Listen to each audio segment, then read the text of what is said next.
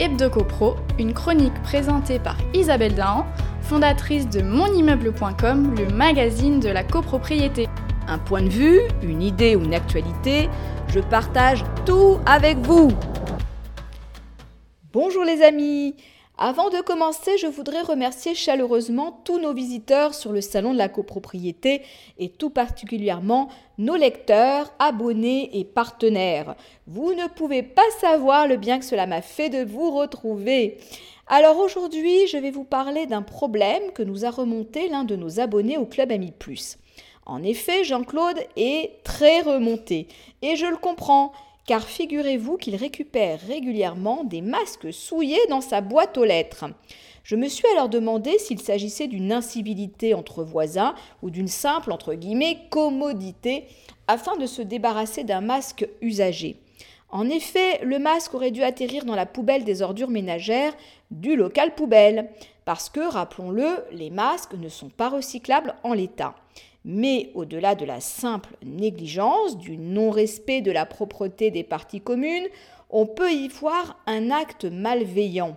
Ce n'est pas un geste anodin. Les masques, gants ou mouchoirs usagés sont des déchets pas comme les autres. Ils contiennent des agents pathogènes susceptibles de vous contaminer. Or, nous sommes tous dans l'obligation de limiter au maximum la propagation du coronavirus. Je pensais que c'était un acte isolé. Mais en cherchant un peu sur le web, je me suis rendu compte que l'on relatait à plusieurs reprises des faits similaires. En général, ce sont des actes intentionnels. Ainsi, la crise sanitaire aurait renforcé les querelles de voisinage. Dans une affaire qui oppose deux habitants de la région Grand Est, une copropriétaire porte plainte contre sa voisine. En effet, immunodéprimée, elle craint pour sa santé. Elle est victime de cadeaux empoisonnés, puisqu'elle retrouve dans sa boîte aux lettres des mouchoirs et des masques de protection usagés. Que peut-on faire face à cette situation? Euh, Dans un premier temps, on prend toutes les précautions nécessaires pour jeter ces déchets trouvés dans sa boîte aux lettres. On rédige un mot que l'on affiche dans les parties communes.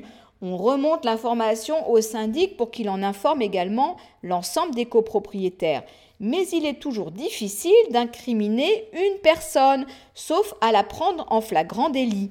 Parfois, la vidéosurveillance des parties communes peut rendre quelques services. Faute de visualiser les images, cela peut quand même dissuader certains d'agir de la sorte.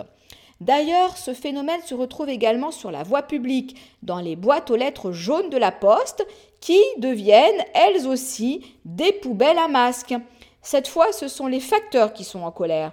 Mais juste avant, c'était les éboueurs qui alertaient sur les masques jetés un peu partout sur la voie publique, alors qu'ils devaient être placés dans les poubelles noires ou les corbeilles. C'est bien triste et totalement inadmissible. Comme toujours, nous sommes bien démunis face à la bêtise, la délinquance, l'irrespect, le manque de savoir-vivre et j'en passe.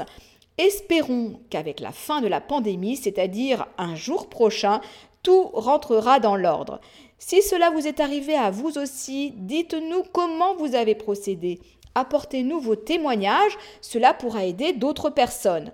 Pour ma part, je vous dis à très bientôt pour la prochaine chronique Hebdo Copro. Hebdo Copro, une chronique présentée par Isabelle Dahan, fondatrice de monimmeuble.com, le magazine de la copropriété.